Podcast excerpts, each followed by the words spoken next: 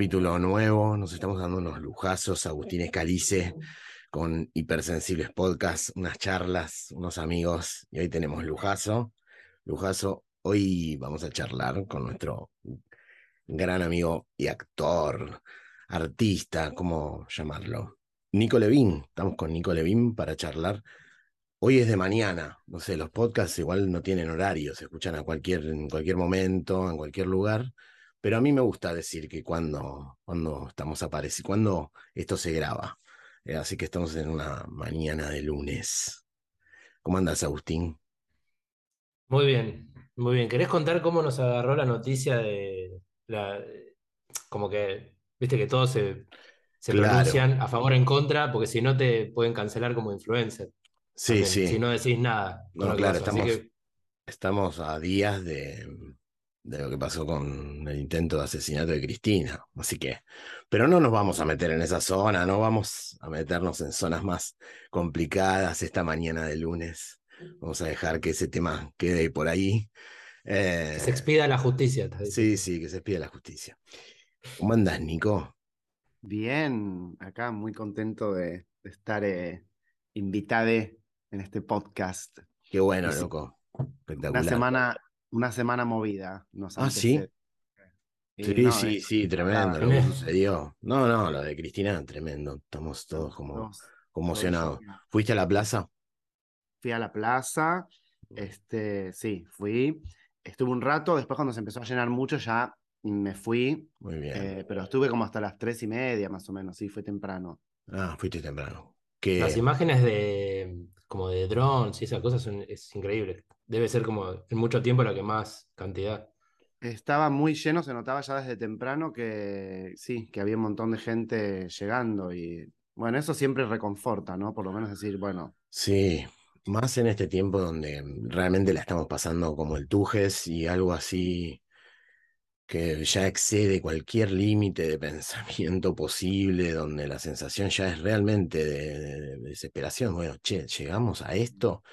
Entonces, una plaza con todos ahí juntos eh, alivia, alivia un poco para sentirse por lo menos acompañado en semejante locura que es, digo, qué sé yo, es una locura. Estamos en esa. mm, Digo, la, tremendo. Argen- la Argentina está en un, treme- en un tremendo momento en el cual una persona atenta contra la vida de la vicepresidenta, contra Cristina, ¿no? Sí, y ya no hay como eh, por cada cosa que creo que en la pandemia se usó mucho, este puede ser un punto de inflexión, este puede ser un punto de inflexión, este para que entendamos, para que mejor. Parece que no hay punto de inflexión, como Pareciera que no, no se hay. suceden las cosas, eh, volvió todo, está todo armado, o sea, te encontrás con la mitad de la gente que dice, está todo armado, ah, esto es un circo. Esto es un circo, está armado. Este circo. Eh, nosotros estábamos en un en- comiendo eh, con Saya en un restaurante y nos empiezan a llegar mensajes y no acreditábamos, era como, no. No puede ser, no puede Intentaron ser. matar a Cristina. Estás viendo la tele, intentaron matar. Mm, Para- Lo primero fue como el arma, ¿eh? ¿Qué, qué pasaba con el arma? Esto es rarísimo. Pero bueno, Muy difícil, una semana compleja. Vos estabas, estás haciendo funciones en el Cervantes. Estoy haciendo funciones en el Cervantes, sí, y, y en el Portón también, los Ah, lunes los lunes estás con Lorca. Claro, claro. Eh, pero bueno, tú, vos solo cancelaste la función del viernes. No, no teníamos función los viernes justo, no tuvimos que cancelar ninguna función. Ah, No, no, ¿y por cómo suerte fue no. volver, volver a la función? Un poco de también lo mismo. Sí, rarísimo. Mismo estando en la plaza, como que mm, la- cada vez que pensaba en lo que había pasado, se me, se me hacía como un, un- como una- un vértigo en el estómago, eh, como muy fuerte, ¿viste? Es, eh, nada, es, es tremendo. Y después mirás, no sé, el diario de La Nación y, y- sacan una nota de cómo cargar bien el arma. O sea, están, están No, locos. No, no, por eso estamos en una situación grave, grave desde muchos, de por donde lo mires, la situación es grave porque ni, siquiera se, se toma eso. Sirvió esta situación para tomar conciencia de algo, ¿no? Como se no. siguen cargando las tintas. Difícil. Bueno, metámonos un poquito, vamos. Ya está, Nico, ¿te hablamos consideras hipersensible? Ah, muy buena pregunta. Eh, no, la verdad que no me considero hipersensible. No, no diría que soy hipersensible. O sea, registras quiénes pueden ser hipersensibles que sabes como, ah, no, no, yo no, no tengo ese. No, de- o sea, depende para qué cosas, ¿no? Pero en general, por ejemplo, no sé, no es que voy a ver una peli o a ver una obra de teatro y lloro fácilmente, para nada. Em, eh, sí soy muy hipersensible para detectar cosas, eh, eso sí, como muy intuitivo, muy escorpiano en ese sentido. Em, pero bueno, sí, eh, depende para qué. En algunas cosas sí soy hipersensible. Pero viste como que nunca te dijeron, oh, no seas hipersensible. No, Sos no, no. hipersensible. No, claro, No, por eso no lo no. registras como no. No, Es más no, cuando te lo no. dicen, es más cuando te lo dicen, como, oh, sos, qué pesado, sos hipersensible, sos de No, Piscis, ¿qué no, te eso pasa? no. En general no, no, no me pasa eso, no. Perfecto, tenemos un escorpiano con nosotros. Mm. Muy bien. Qué alegría.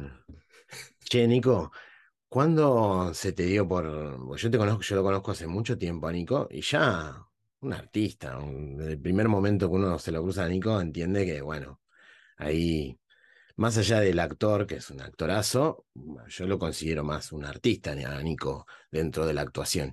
¿Cómo, cómo, cómo arrancaste? ¿Cómo, cómo fue cuando empezaste? Dijiste, bueno, voy, va por acá. Mira, creo que siempre, me acuerdo Siempre. en la, en la, mm, en la colonia, yo iba a la colonia El Pez que Pez, yo tendría cuatro o cinco años, y al final de cada día yo armaba con un grupito, que los dirigía yo, los mandoneaba yo, armaba obritas y toda la colonia las, las miraba al final del día, era como... eh, siempre tuve, siempre tuve eso como en la sangre.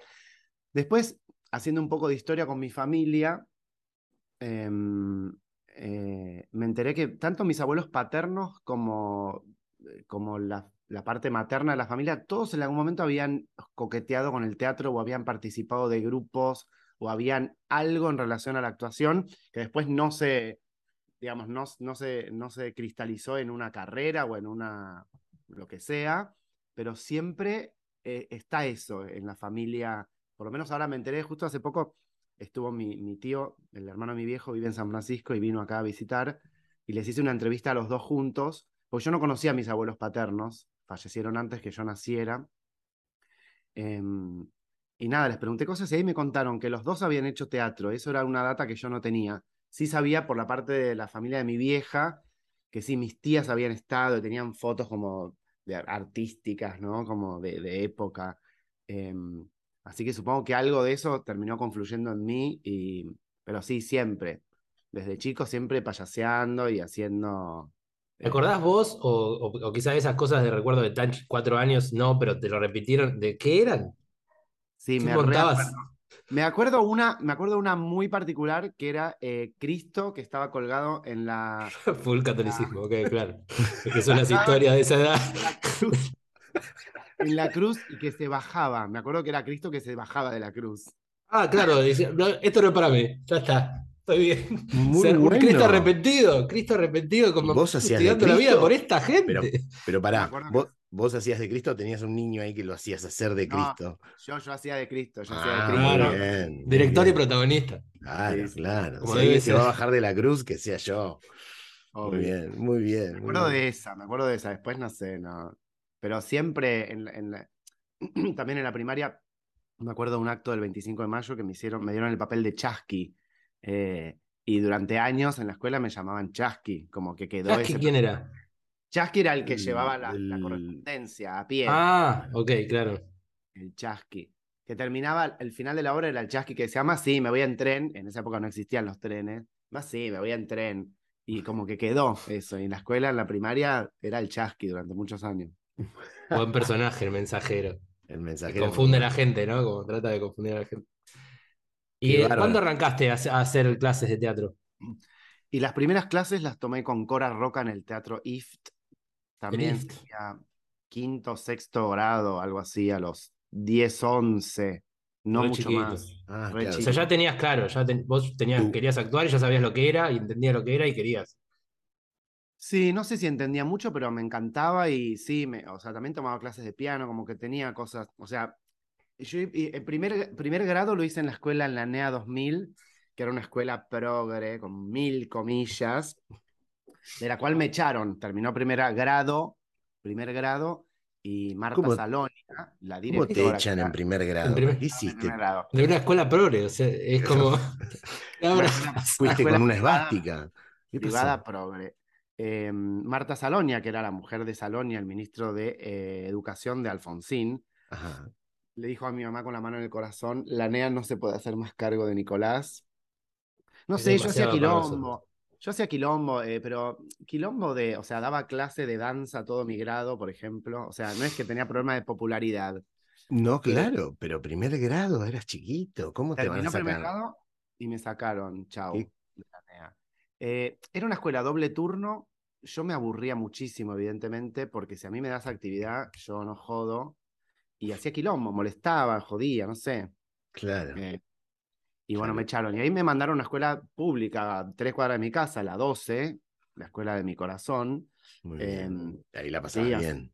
Ahí la pasaba bien, iba solo a la mañana y a la tarde entonces hacía otras Claro. actividades. Claro. Inglés, piano, teatro. Y No, tus viejos veían que vos estabas a full y que, bueno, necesitabas actividades. Dijeron, bueno, Sí. parece que le gusta.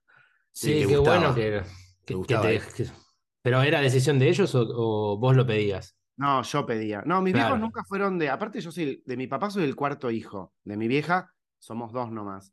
Pero cansado. no, ya. sí, no, no es que me hiperestimulado para nada. Era todo demanda Claro. mía. Nada, Yo quería hacer teatro y me mandaban a clase de, de papi fútbol y cuentan que la el primer partido me dijeron, corre, Agustín, corre. Y empecé a correr alrededor. No No, entendía no. nada. Bueno, a mí me, a mí me intentaron también, porque mi hermano era re em, deportista, ¿viste? A mí me da pánico la pelota, nunca me interesó, me da miedo, no me gusta. Y mi hermano hacía, íbamos al Muni, al Club Ciudad de Buenos Aires, mi hermano hacía eh, hockey sobre patines. Y a mí patinar me encantaba, pero yo quería hacer patín artístico, pero me mandaban a hockey también. Claro, sin el palo es. Siempre lo más lejos de la bocha posible, me daba mucho miedo todo el tema de los palos y de la bocha esa de que es re dura. No, se Sí. lastiman mucho. Me acuerdo un día el, el- el- el entrenador me dice, Levin, deja de papar mariposas. Creo que yo estaba haciendo volteretas por la otra punta. Literal, estaba papando mariposas. Tal. Y me acuerdo un día que estaba en la otra punta y estaba todo el, el- el quilombo de, de los jugadores ahí. De repente la bocha sale directo hacia mí.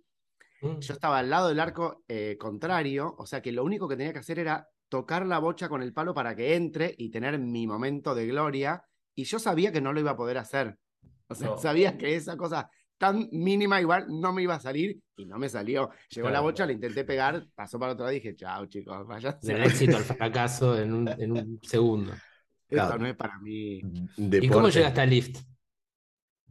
A Lyft llegué por una compañera Marina Quesada, por ahí la conocen. Eh, sí, me La suena muchísimo. Es más performer, eh, bailarina, actriz. Marín Sada es su Instagram. Bueno, ella, ella mm, eh, era actriz también en ese momento. Me acuerdo que la fuimos a ver a, a hacer saltimbanquis en el colegio y hacía publicidades, como que era, viste. Eh, y ella estaba haciendo teatro con Cora y, y ahí, ahí llegué, a- así llegué ahí. Y ella era con ella. con amiga tuya. Sí, sigue siendo al día de hoy amiga mía. Ah, Y hacíamos, escenas- hacíamos unas escenas espectaculares. También ahí estábamos re locos. Teníamos y 11 años. Me acuerdo que hicimos una escena en la que eh, ella era, éramos hermanos y como que caía una luz y nos cambiábamos de sexo. Y eso era todo planeado por nosotros. Muy, mm, muy locos. Mm. Bueno, bueno, claro, siempre te enganchó y, y siempre hiciste distintas formaciones ahí. Hiciste como, alguna vez dijiste, voy a estudiar la carrera, voy a meterme en-". No, nunca quise, no, formal. También en, bueno, en nuestra época como que estaba la opción era tipo LEMAD, que era medio un moplo, y no había mucho más para ofrecer. No, siempre independientemente, con mucho con Nora Mosenko, que es mi, mi gran maestra. Em, pero después estudié un poco con Chávez, con Garrote, Ahí te con conocí. Y Gobernori, con María Oneto, eh, siempre haciendo talleres y sí, de Te manera gusta más- entrenar, te gusta entrenar. Sí, me re gusta entrenar, sí. Sí, Es ahora algo hace, bastante, como estoy haciendo mucho teatro, no, no estoy entrenando, no tengo mucho tiempo, pero me re gusta eh, la instancia de entrenamiento, me encanta. Mm, Pero de, de- de esa etapa de Leaf, de que, que eras pibiti, que hacías cosas y que no te importaba nada, que ibas, pensaba se podía ser actor, esto. ¿Cuándo, ¿Cuándo empieza a vislumbrarse la idea, bueno, yo me dedico a esto, estoy en esta, voy a hacer esto? ¿Cuándo pasa de ser un poco juego y de repente, bueno, para, estoy en esta? Creo que terminando la secundaria, que ya estaba este, empezando a pensar en hacer medicina, en realidad quería hacer ingeniería genética yo.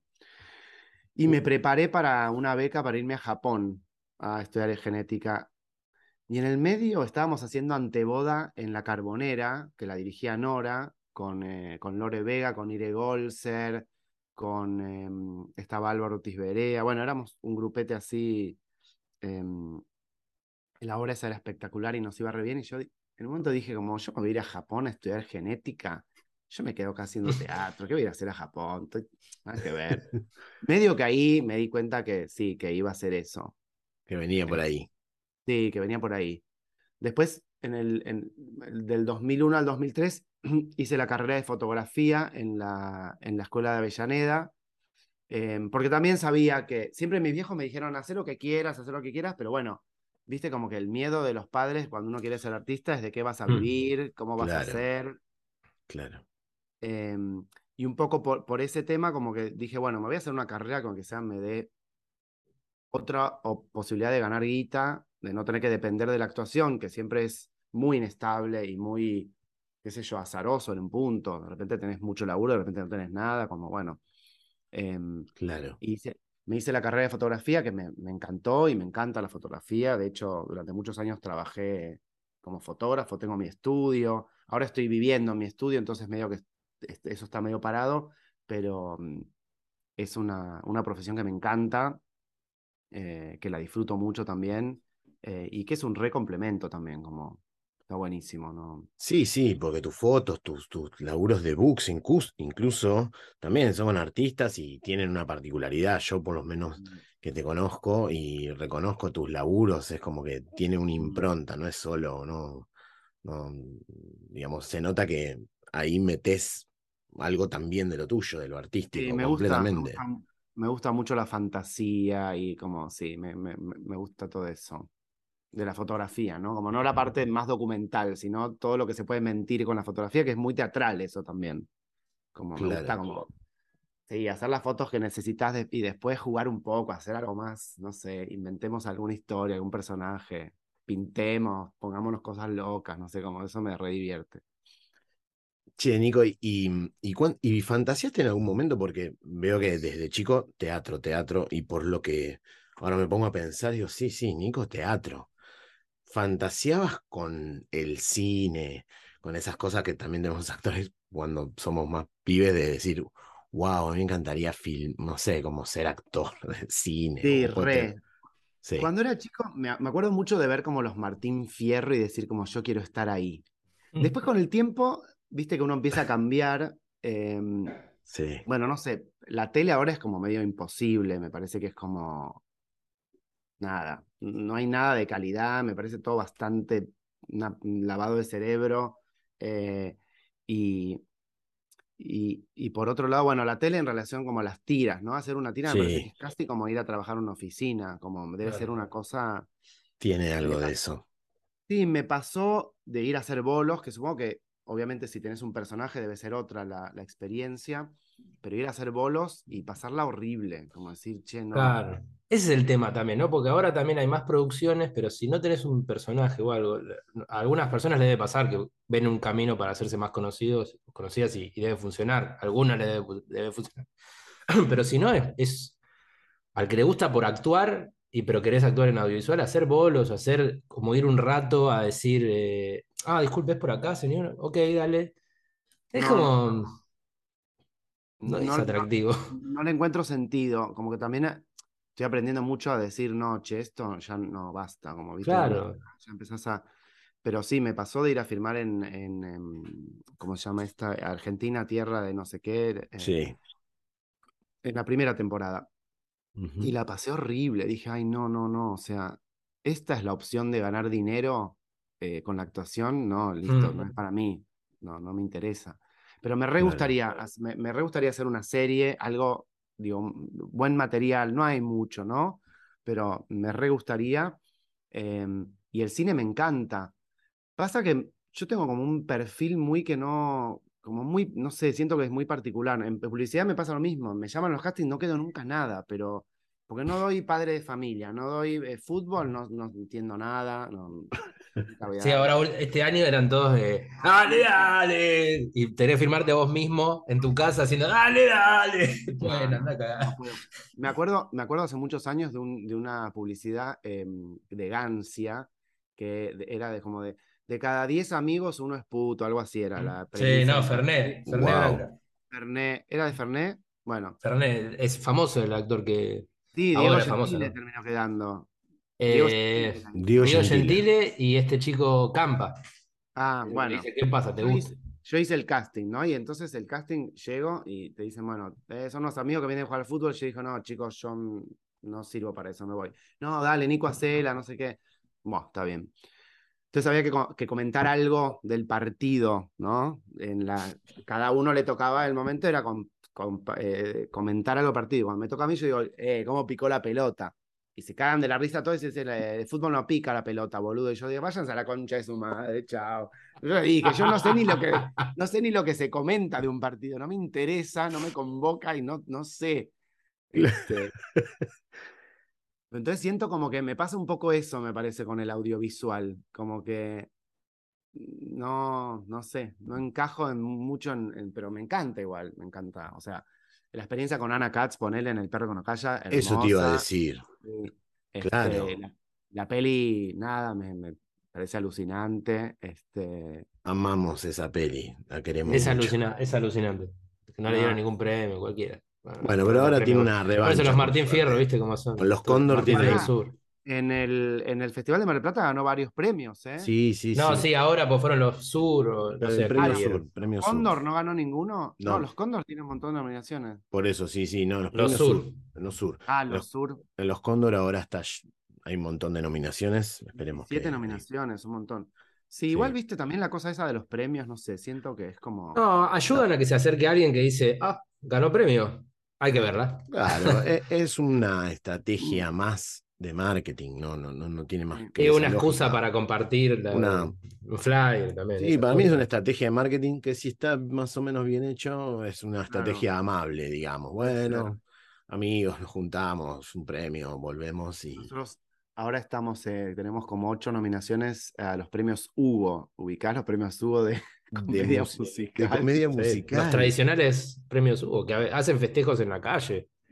¿Sí? Hacían, sí, sí, hubo un tiempo que Hacían, bueno, antes de la pandemia, hasta el Ah. último, antes de la pandemia, en una cortaron, creo, la, calle corriente, ¿no? Hicieron Calle un Corriente, evento. la- la Claro, entrega de porque es en premios el Astral la entrega de premios. Sí, no sé. Yo creo que te- tengo función ese día, no sé si voy a llegar, pero.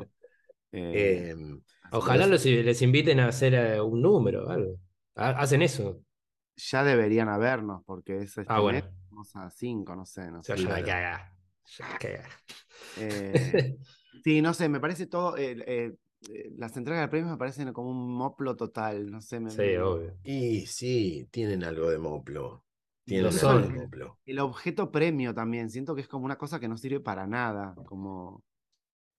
No. A mí una es- vez en, Mar del como- Plata, nos, en la premiación del final del festival, estaban los directores, eh, eh, Camila Romagnolo, con la que estaba en la película, y yo, y nos iban, oh, no, Camila no estaba, pero nos iban eh, acercando a la primera fila, lo cual te coloca en una ansiedad de decir, ¿por, por qué? ¿Qué está pasando?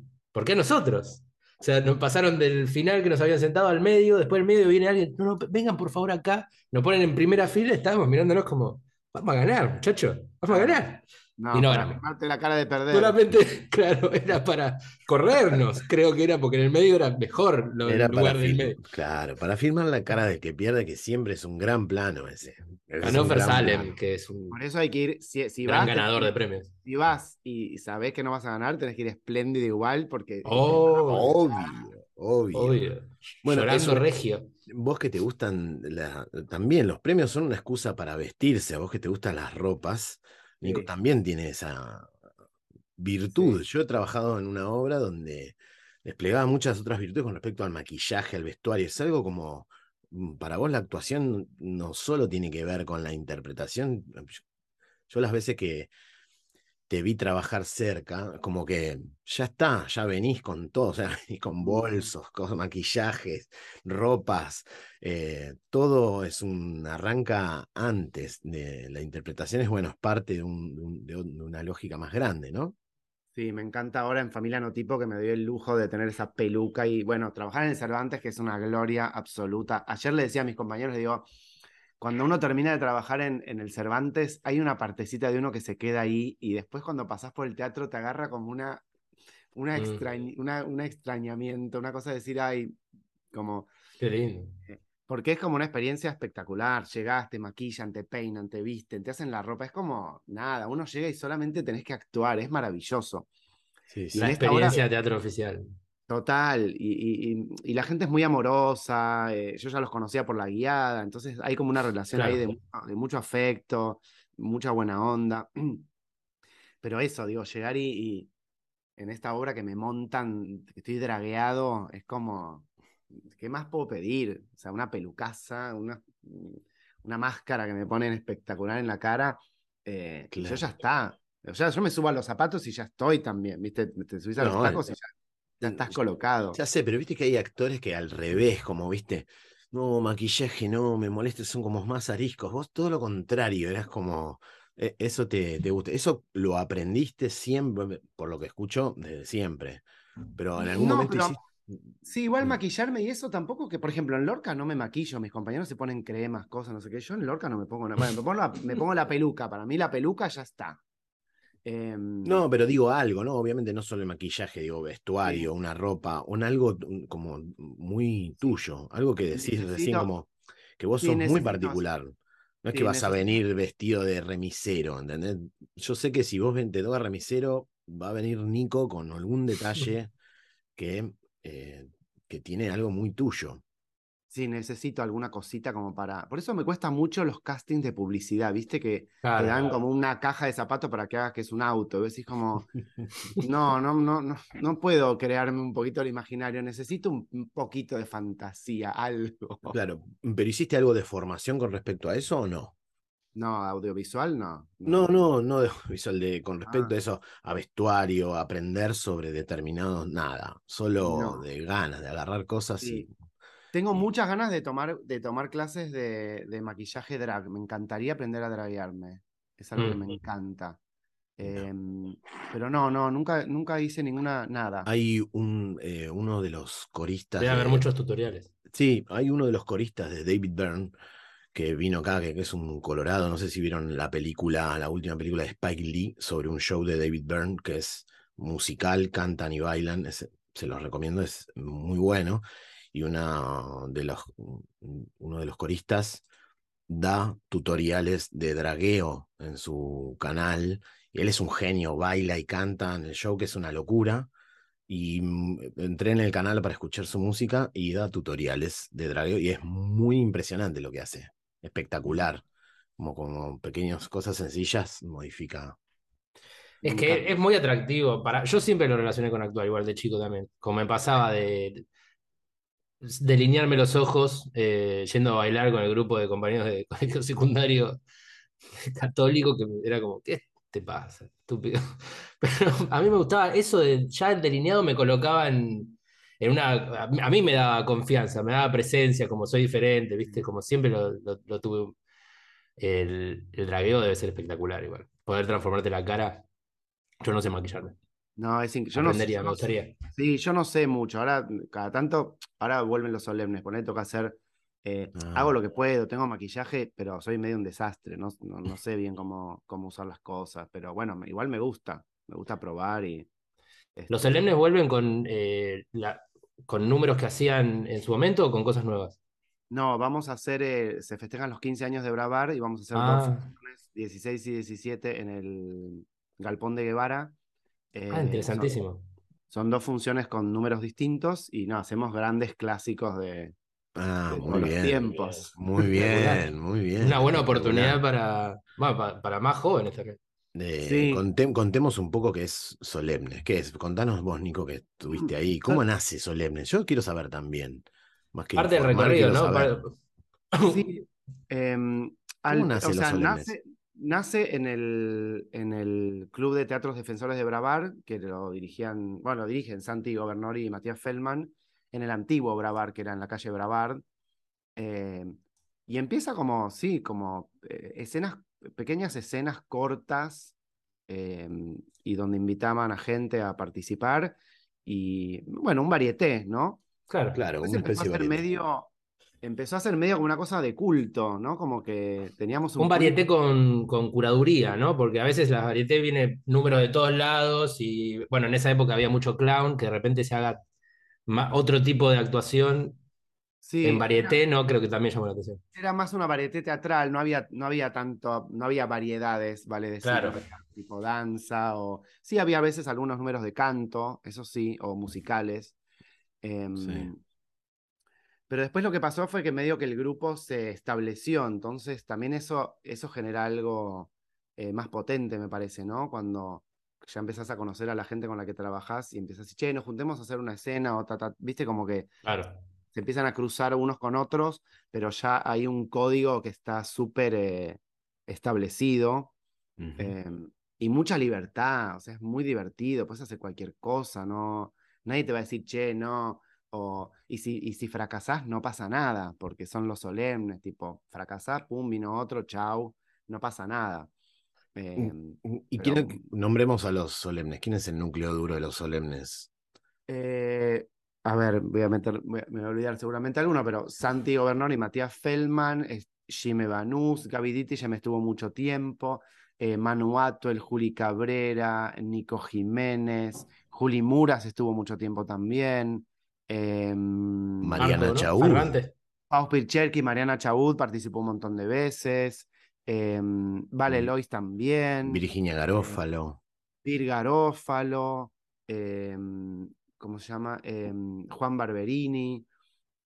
ah, claro, muy bien, sí. Bueno, Fede Helber, Maitina Di Marco, total. grande, grande el grupo. Grandes luminarias. Sí, sí. Y Sí, va como mutando, ¿viste? Por ahí un fin de semana había alguno que no estaba y otro que venía y uno que invitaba y otro que, ¿viste? Como iba mutando, pero más o menos se mantenía un... ¿Llegaron a ser grupo eh, la mayoría de, de compañeros o, no? Eh, es más de otras épocas que iban llamando, iban invitándolo eh, Gobernador y Ferman. No, no es que iban invitando ellos, medio que se iba, como que se iba armando, ¿viste? Cada, cada fin de semana se iba armando. Eh, decían, che, este fin de semana, ¿quiénes están? ¿Viste? Como algunos a veces laburaba o no sé qué, y se iba armando así. No. Entonces, de repente, sí. Eh. Y ensayaban, porque yo vi, vi escenas muy complejas, más o menos. Mira, depende. A ver, cuando hacíamos los musicales que dirigía Manu Atoel, ensayábamos porque el musical hay que ensayarlo. Eso, los musicales eran ensayados porque eran como Yo vi uno, yo vi uno y era increíble. Y, eso se ensayaba. Después, em, no sé, yo ponerle con Fede Helber cuando hacemos a Fedora y Alfonsina, que van a estar ahora. Ah. Eh, también nos juntamos un poco y, como que delineamos las escenas. Después, em, las escenas más que escriben Mati y Santi, que son escenas escritas, eh, medio que las mandan y se leen un ratito antes y chao, al toro. Como que también un poco la idea es esa, ¿viste? Claro, sí, sí, se suceda. Que no sea tan armada, y sino que suceda ahí, que la actuación se despliegue y bueno, vamos, qué sé yo. No, muy bueno. Tienen club algunos, fans, aparte. Algunos números que trascendieron, ¿no? O, va, creo, no sé, la, Jimmy hacía desde, eh, lo desde Belay sola lo hizo en Solemnes, ¿no? Yo lo llegué a ver tiempo después en, en, un teatro. Sí, lo hacía de antes también esos personajes. Yo, fui productor de una otra varieté que se llamaba Veladas Temáticas. También claro, las veladas temáticas. Las veladas temáticas. También andaba por ahí, Nico. Yo participé de la primera y la segunda que se hizo en la casa de, Martín Policastro, que no iba nadie, éramos nosotros cinco, y iban cuatro personas. Después se convirtió en lo que fue. Em, pero yo después, eh, eh, un año fui productor de veladas temáticas, estuve un año. Em, y bueno, ahí ya me hacía esos personajes, sí. No, increíble. ¿Tenés algo de, gestor, de, porque pasaste por muchos lugares, conoces mucha gente? ¿Te, tienta eso de, organizar o no? ¿No te, estresa la, idea? Me pasa que en general eh, soy muy de empujar hacia adelante Claro. Eh, de todas maneras, es un lugar del que trato de correrme, porque no me gusta Mm. tener que estar empujando, ni llevando, ni... Y porque te gasta mucho. ¿sabes? Sí, Sí, además, eh, viste como que si te pones hincha pelota, la gente te empieza a odiar y bla, bla. Sí, sí, hipersensibles. Claro. Pero naturalmente me, me- me- me suelo ponerme en ese lugar como de, de tirar para adelante. eh, de Es todas que maneras, desde los cuatro años que lo haces. eh, estoy intentando no, no ocupar ese lugar y dejar que las cosas eh, se muevan solas y sin tener que empujar tanto. No, no, sí, sos es como sí, te involucrás, te involucrás. Sí, resuelvo y me gusta, como digo, si estoy en una obra independiente donde hay que hacer cosas y, y yo las puedo resolver. Claro. la- o sea, en Lorca, por ejemplo, hice la gráfica, las fotos, todo como no. Digo, como, che, yo lo puedo resolver eso, no es un. Claro, no tenés mucho para aportar. Hay Claro, algo de no, eso. no. Hace poco vi una obra de un amigo nuestro, en dirección desconocida, y en un momento hay como una humorada sobre la idea del actor. Digo, lo hablo para, para que lo charlemos también, digo, como el- este, el actor que medio títere que está así parado, pero ¿y dónde me paro? ¿Y, y qué hago con las manos? Eh, ¿y dónde?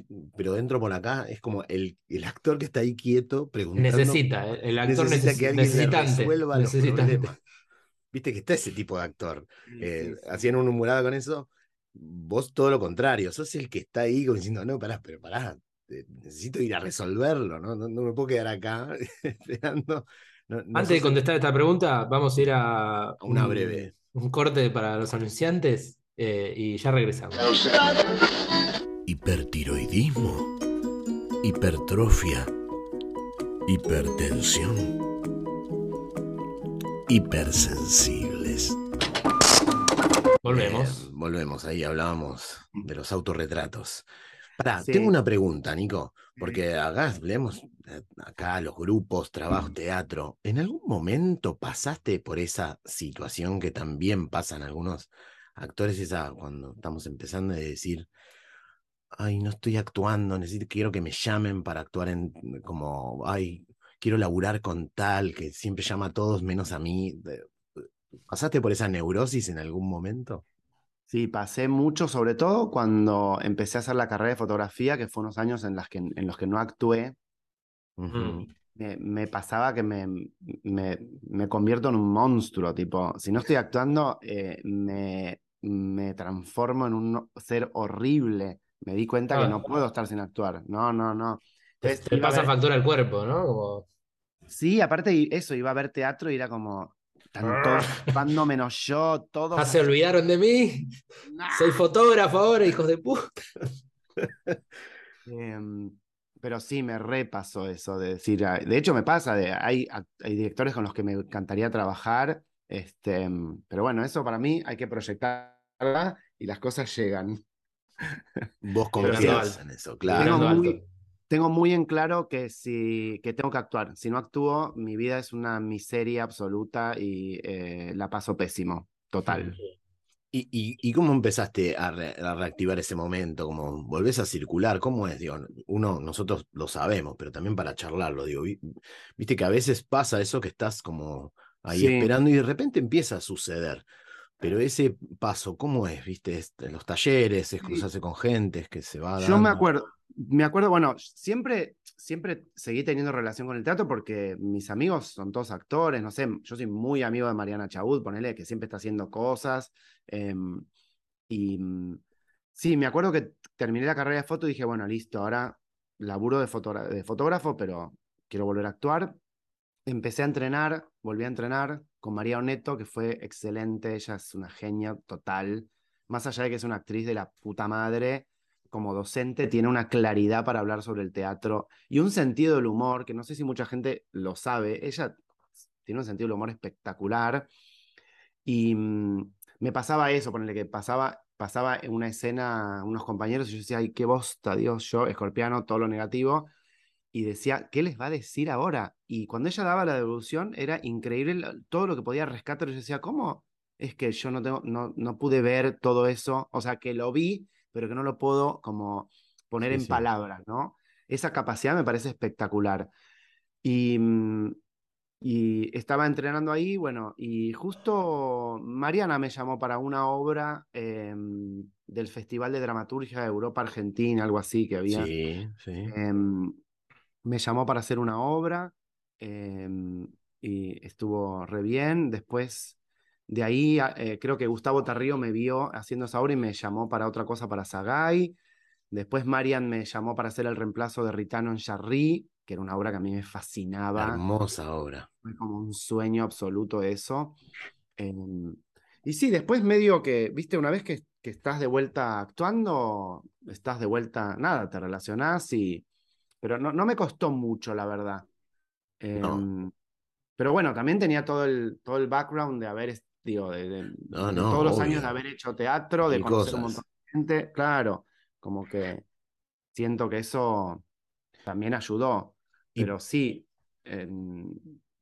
fue, me parece que fue también una decisión mía, como decir, bueno, listo, quiero volver a actuar. Em, Claro, obvio. Y te pusiste. empezar a meterme de vuelta. Y, y decime, nunca, también otra cosa que sucede siempre es con eh, la idea de generar un proyecto propio, de escribir, dirigir, de armar algo. eh, ¿eso te agarra? ¿Eso también ganas? ¿O lo, eso va con los proyectos que te llaman? ¿Licuás eso también ahí? Eh, mm, a ver, eh, proyectos propios tengo algunas ideas. Me cuesta mucho igual como ponerme a hacer algo de la nada. No, dirigir no. Siento que no, no estoy para dirigir, por lo menos por ahora. No siento la necesidad de, de ponerme a dirigir.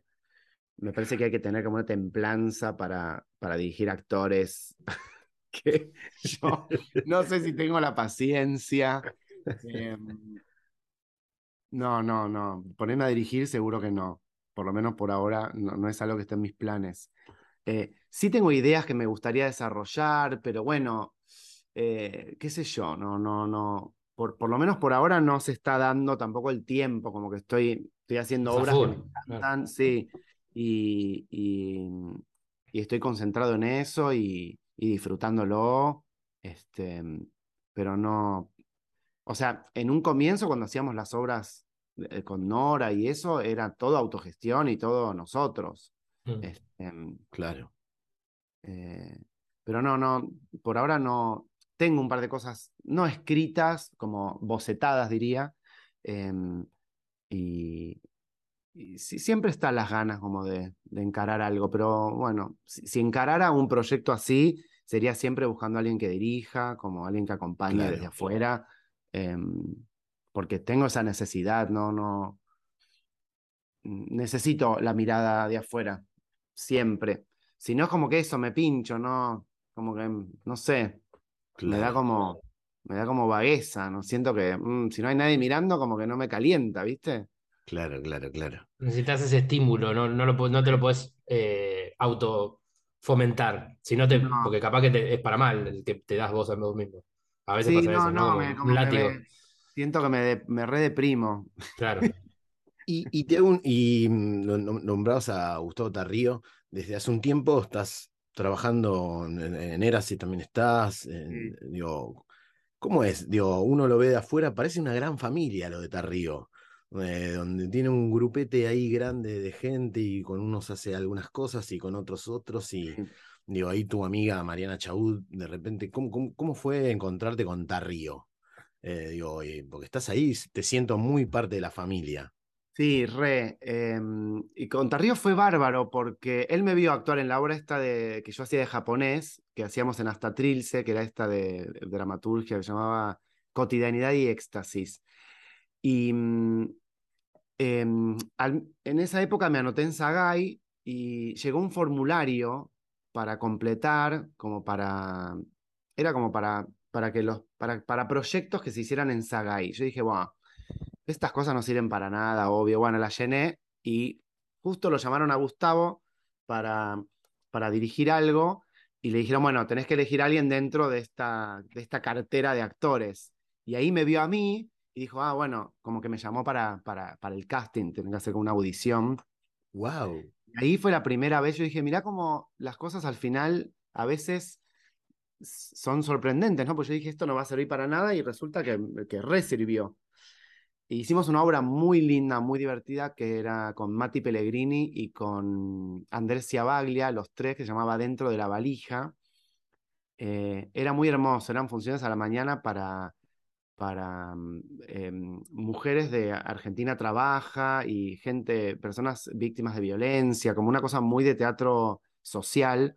Qué bueno. Em, la obra era muy divertida, muy desopilante. Y después ¿Tenía daba- algo social la obra o simplemente no ten- la temática no tenía por qué ser? Bueno, la, la obra era como una, eh, era como que la gente vivía dentro de valijas, era medio una locura, medio un delirio, pero sí, había algo de estar encerrado, de, había varios puntos que disparaban. Después, obviamente, terminaba la función y nos quedábamos charlando con la gente, y ahí es donde surgía mucho la, las interpretaciones y, y la- las interrelaciones de la obra con, con las realidades de las personas. Em, eso fue un proyecto muy hermoso, la verdad que muy gratificante, como decir, bueno, realmente el teatro puede cambiarle la vida a otras personas. Este, e- eso fue muy hermoso. Y después, em, Engancharon. Engancharon, ¿no? Te sentiste a gusto con él. Re, me, me encanta cómo trabaja Gustavo. Tiene una claridad que para mí es muy, es muy bueno trabajar cuando el director sabe lo que quiere, ¿viste? Como eh, eso. Tiene mucha claridad y también mucha apertura para, para el proceso y para, para recibir lo que tenemos los actores para dar.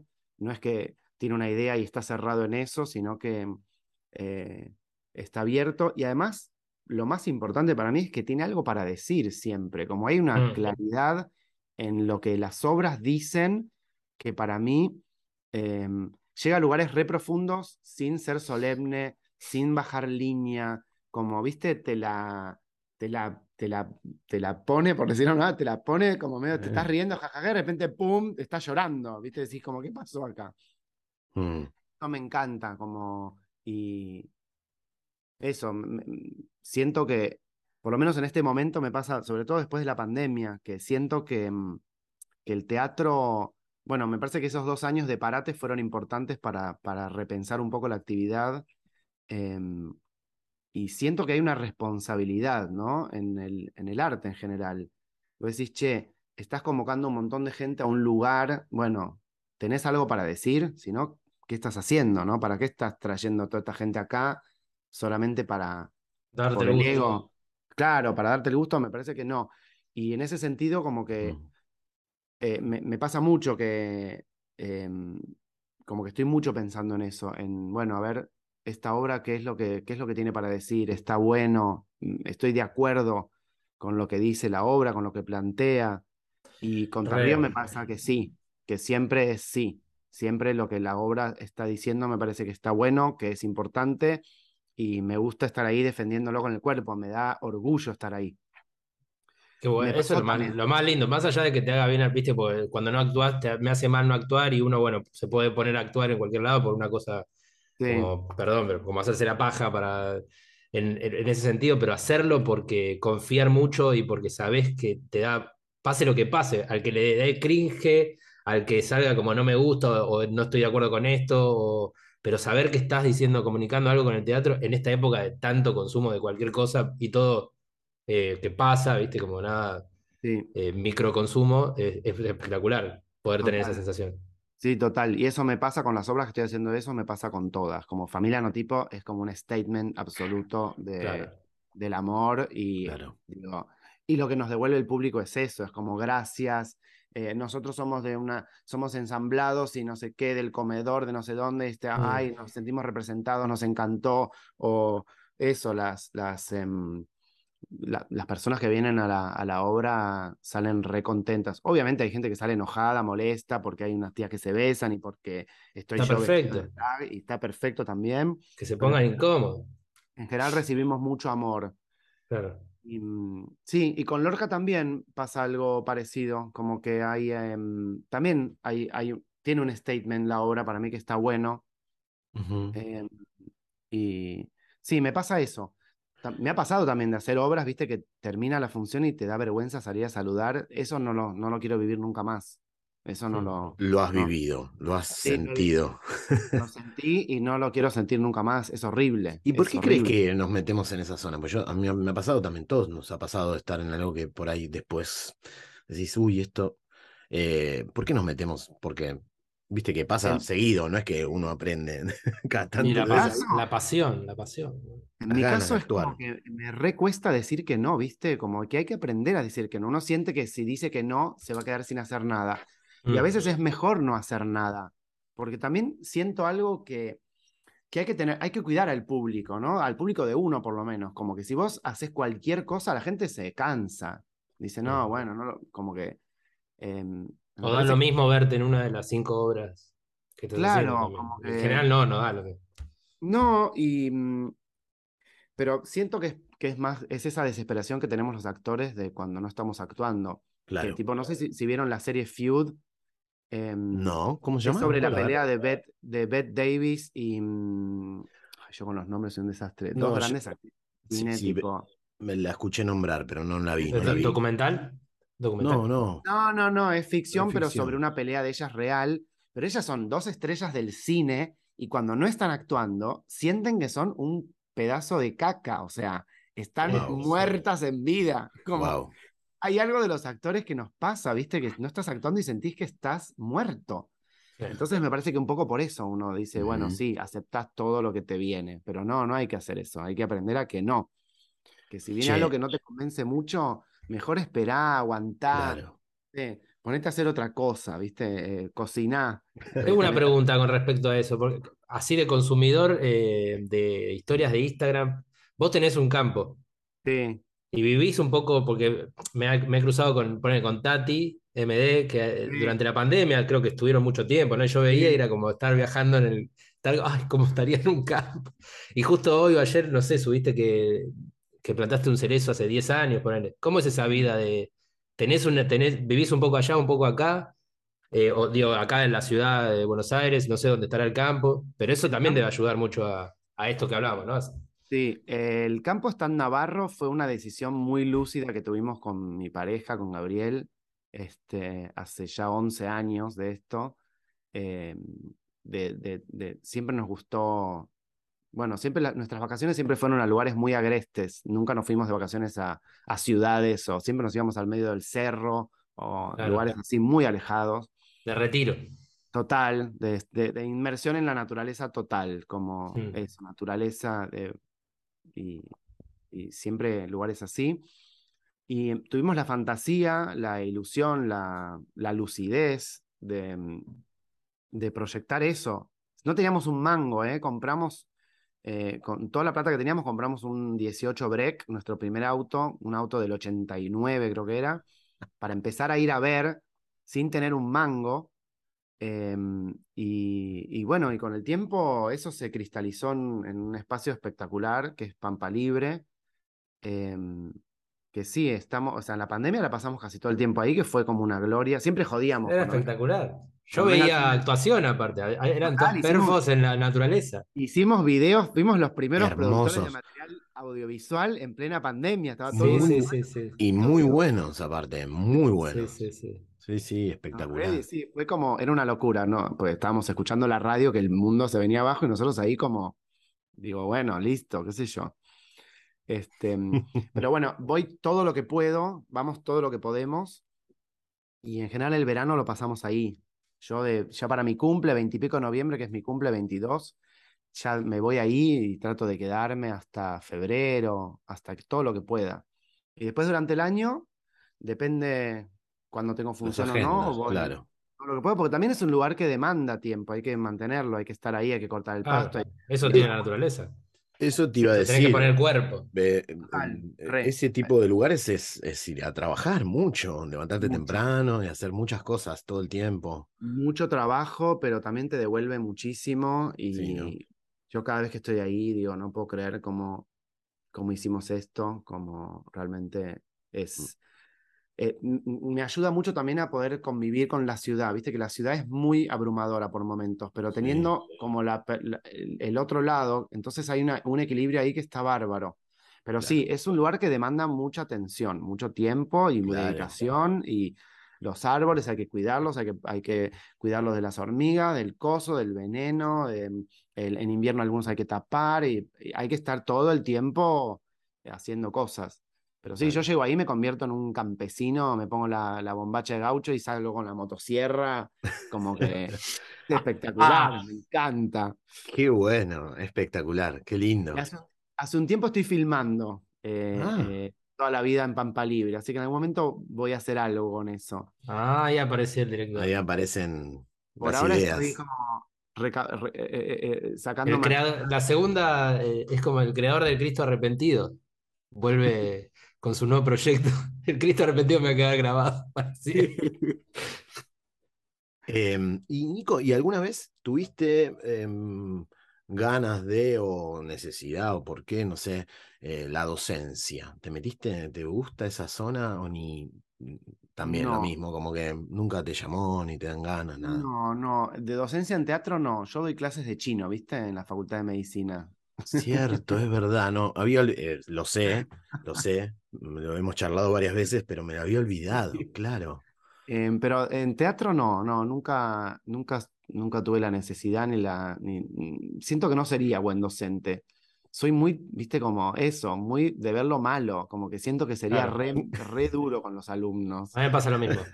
Más director, no puedo salir de eso, es como frustración. Por eso se traduce en que te frustras vos también, porque no, no podés transmitir. Claro, no, sería re malo con los alumnos, siento. No, no, no, no, no tengo capacidad para, para, no, no, no, no puedo, no puedo. ¿Y sos Acá un, celebraba. sos un ¿Eh? espectador duro también? Muy duro, muy duro, sí, muy duro. Soy Ah, muy bien. exigente y soy re criticón, recontra, sí. Me encanta. Buenísimo. Sí, sí, Eh, vas. ¿Qué, qué, qué es lo que mínimo, qué es lo mínimo que necesitas para estar ahí y pasarla bien y decir, che, dale, loco, pará, esto no y esto tampoco, pero algo que decís, bueno, mira, esto mínimo tiene que tener una obra, mínimo.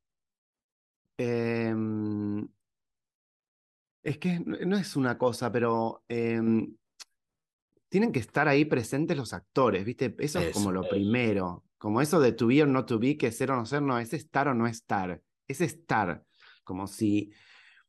Y, y si se produce el hecho comunicacional, para mí ya está. Como que está bárbaro. Después disfruto mucho de las actuaciones generosas, ¿viste? Como de sentir que está eh, el actor, la actriz en escena entregando su corazón, poniendo la carne al asador, ¿viste? Como decir, bueno, me la juego. Claro. Em, eso para mí vale muchísimo. Después te puede pasar que por ahí ahora no te gusta mucho, pero rescatás algo o ves que, bueno, igual la actuación estuvo muy, muy, eh, muy hermosa, y igual, bueno, la pasé bien. eh, pero sí, yo en general voy a ver actuación al teatro, como que eso es lo que más, lo, lo que más, en lo que más hago foco, como en la actuación. claro. Siento que eso para mí es, es clave. Em, después lo demás es todo decorado, ¿no? Puede estar buenísimo igual. La, estética, las estéticas, eso mucho no te pueden, te pueden copar, alguien puede tener una estética Siento fuerte. que, eso siento que eso es un buen acompañamiento y que a veces, a veces está, eh, digo, como que ensalza más todavía, pero eh, yo voy a buscar actuación, sí. En general, cuando voy al teatro, o sea, si el texto está muy bueno, poner la actuación me parece una porquería, Hmm. no me alcanza. O si la actuación es muy buena y el texto no me convenció, bueno, no la paso tan mal. Claro. Em, Claro. pero sí, lo que más me convoca es, es, es eso, es las particularidades eh, y eso, sentir que está, ¿no? Que está el corazón ahí. Como bueno, Somos frutos del teatro alternativo porteño también, ¿no? total, ¿viste? Ese, eh, identifica eso. Puede haber mucho, mucho luz blanca y frialdad alemana en gente que no mueve los brazos, pero haciendo Shakespeare, pero bueno, hay, tenemos otra cosa, otro, otra pasión. Puede no sí, haber nada, lo solemne, puede haber claro. nada, despojo total y actuación. Tomá. Total, exacto. Y, y entrega, ¿viste? Entrega y, y comunicación con, con el otro, con el público y con los otros actores, eh, juego. em, Mm. no sé, ver que, que- digo, siempre, yo siempre pienso, digo, ¿qué, qué estamos haciendo acá? A ver, ¿para qué estamos acá? Como haciendo esto. Es decir, teatro independiente. No gano un bueno, Uy, Nico otra vez se puso profundo. Está existencialista otra vez. viste, eh, estás acá, no, va- no vas a ganar plata, no te, vas, no, no te van a dar ningún premio, no te, no- Claro. ¿qué estás haciendo acá? Bueno, planteátelo, qué sé, bueno, estás comunicando con el otro, estás eh, en comunión, eso, ¿no? Como em, eh, algo más pasional, no sé, ¿no? Tan... Yo no soy de esos actores que empiezan como, bueno, pero acá el personaje, yo no, no, no trabajo en esos términos, ¿viste? Para mí es todo Mm. mucho más intuición, como, Y no te hagas tantas preguntas, Claro. actúa, ¿viste? Actúa, resolvé, qué sé yo. Che, Nico, y, total, total. Eh, Nico, ¿y alguna vez te pasó de encontrarte con un, con un proyecto, o por ahí con, no sé si con un director o por ahí con un, un grupo de personas que decís, ah, no, estamos en otro, en otro orden, no sé, directores que te reten o directores que no generan, un, viste que hay momentos donde te divertís y en otros donde hay uno que te reta de Sí, repente. me ha pasado, me ha pasado de decir, che, esto está todo, acá no, así no. Como, no me jodas, boludo, no me vengas a joder. Estoy acá poniendo el cuerpo, no está, o sea, viste, no me pidas más. ¿Y te has bajado así de proyectos? Eh, no me llegué a bajar, pero, pero sí decidí no continuar, digamos, terminamos el... Soy, yo soy muy de cumplir mi palabra, como que siento que cuando uno toma una responsabilidad, bueno, jodete, o sea, tomaste la responsabilidad, a menos que sea una cosa insostenible, ¿no? No, Tampoco no, voy a claro, claro. "No, que no".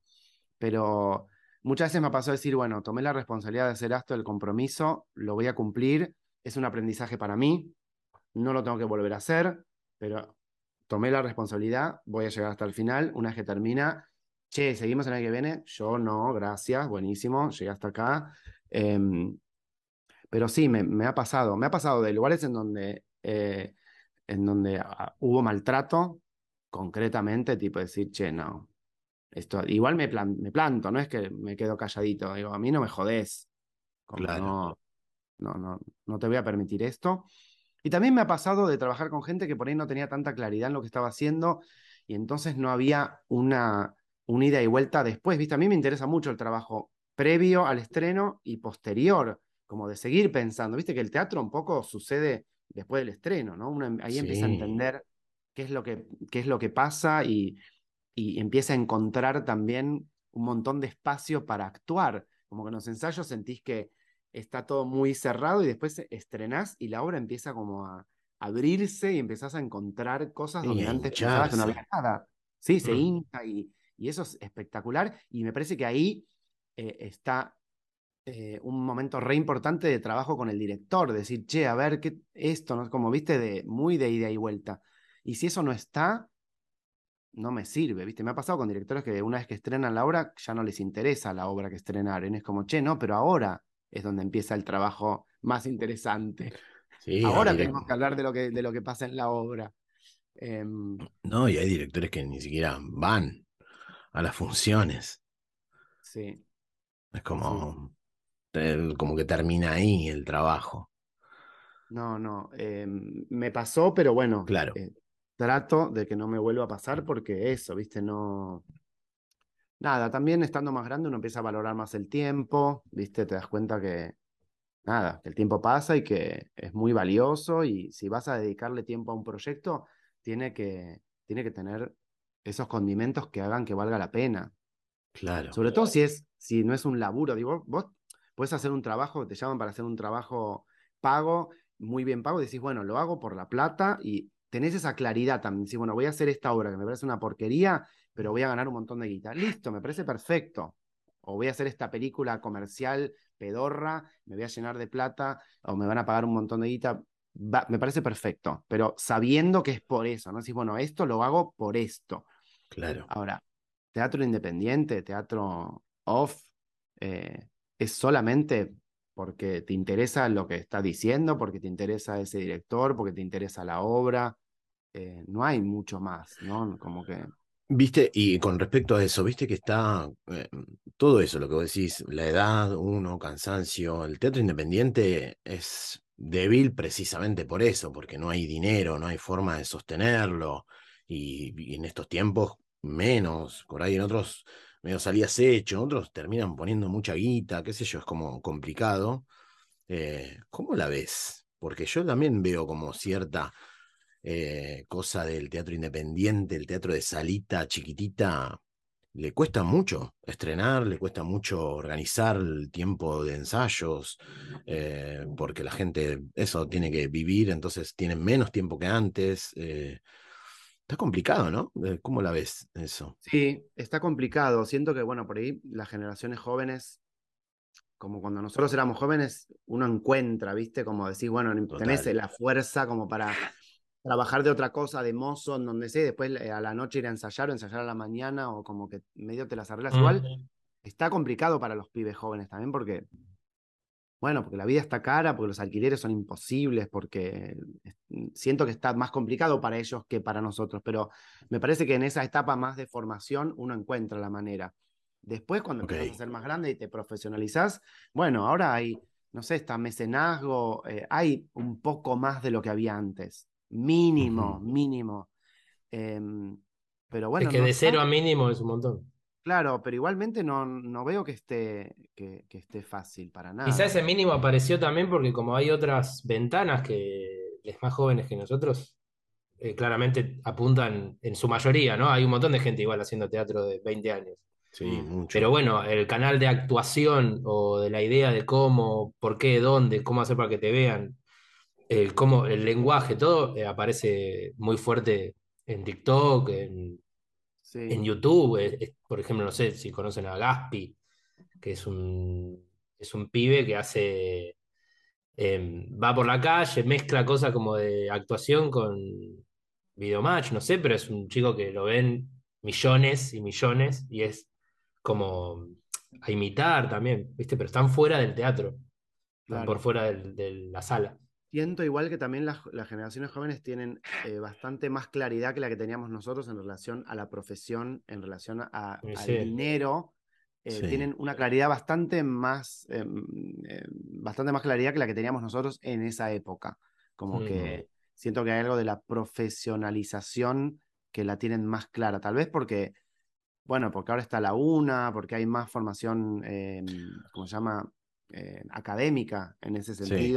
La mayoría va a la UNA o a, la, o a las otras escuelas que hay, em, que en nuestra época no había. em, y Sí, tienen más info en eh, por todos lados, sí, por todos lados. sí. Em, pero bueno, siempre es difícil, ¿no? Igual es increíble lo que pasa en esta ciudad con el teatro. Es eh, llamativo, no sé qué es. ¿Por qué pasa eso acá? Como Sí, que porque es una, el psicoanálisis y el teatro son una pasión que no se puede, una- no se puede apagar. Es insólito, este país es insólito y maravilloso, pero bueno, no, no, no, no, no se sabe cómo sobrevive y cómo hay tanta proliferación de, de teatros, de salas, de, de- de cosas en relación a, a la actuación y al teatro sobre todo, ¿no? Que sigue Sí. siendo algo como muy ritual y muy como, que para mí es re precioso eso, del ritual teatral. Eh, bueno, nada, es como una resistencia que se da acá que es, eh, es increíble, está buenísimo.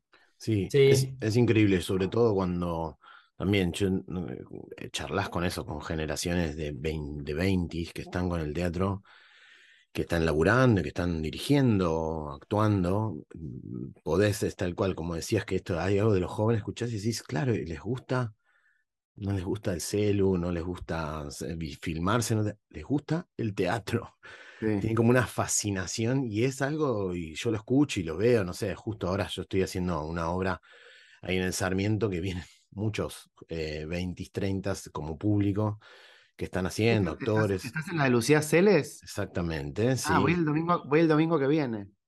maravilloso. Bueno, No, genial. a A- ayer vinieron algunos compañeros tuyos también, Tati. Sí, eh, sí, vino Tati, sí. vinieron. Bueno, y, y uno escucha y ve, y dice, claro, y encuentran, sigue siendo el, el teatro un lugar de eso, de resistencia a todo un mundo que funciona completamente diferente a esas reglas tan, eso, rituales, ¿no? Un Sigue siendo la salida análoga. Claro, Sí, pero igual Mm. también viste que con la pandemia se metió un poco la cosa digital en el teatro, que también me parece que Sí, está sí. bueno. Y de hecho, em, en la obra, no sé si vieron em, Dirección Desconocida, Sí, sí, sí, la, la, la vi, participé. Ah, bueno, hablamos, hablamos de eso antes, Sí. ¿cierto? Eh, bueno, ahí está, También. está como muy metido lo digital y las pantallas y como eh, que también lo tienen muy incorporado ellos, esa Sí, sí. generación. Eh, Por ahí para Es que ya es parte, ya es parte, ya es una forma de, inclusive cómo comunicas que estás haciendo una obra. O sea, no podés totalmente estar por no, fuera, pero sí la- lo presencial y, y ver personas y, y el olor y el, eh, o, o estar incómodo, todo eso del teatro que es irreemplazable. nos No. pasó mucho, nos pasó mucho cuando volvimos eh, después de la pandemia en el 2021 a hacer Yarri, que la- fue la parte, la primera de la retrospectiva de, de Chaud, en el Sarmiento. A mí esa obra me fascina, es una obra muy física, eh, muy lúdica, es como una oda al teatro y a la joda y nada, me encanta. Em, que la gente nos decía, claro, después de un año y medio de ver pantallas, de repente ver cuerpos, como que era muy emocionante, muy potente, como que ahí está también la potencia del teatro, ¿no? Del cuerpo vivo ahí, eh, que sí, no deja de ser eh, único. Entonces, eh, nada, eso, eso es maravilloso y eso me encanta. sí, maravilloso. Del- del- del- de la presencia del teatro, hay algo de eso que es, que es inigualable. Vos vas a hacer cine, está buenísimo, pero después no parás de ver el pasado, ¿no? En el cine. Ya ves algo que ya fue todo el tiempo. Claro. Todo el tiempo. Eh, y el teatro está ahí, está vivo. Eso es, eso es hermoso. Es, Muy. eh, increíble. Hermoso, Nico, qué lindo charlar contigo. Bueno, tuvimos casi, no sé, un montón de tiempo acá charlando. Genial, espectacular, muy divertido. Muchas gracias, muchas gracias por tu tiempo y nada. Gracias, Nico. Estamos, Agustín, bueno, nos vemos pronto. La próxima. Más novedades. Nos vemos, amigos. Gracias. Un abrazo grande. Chau, chis.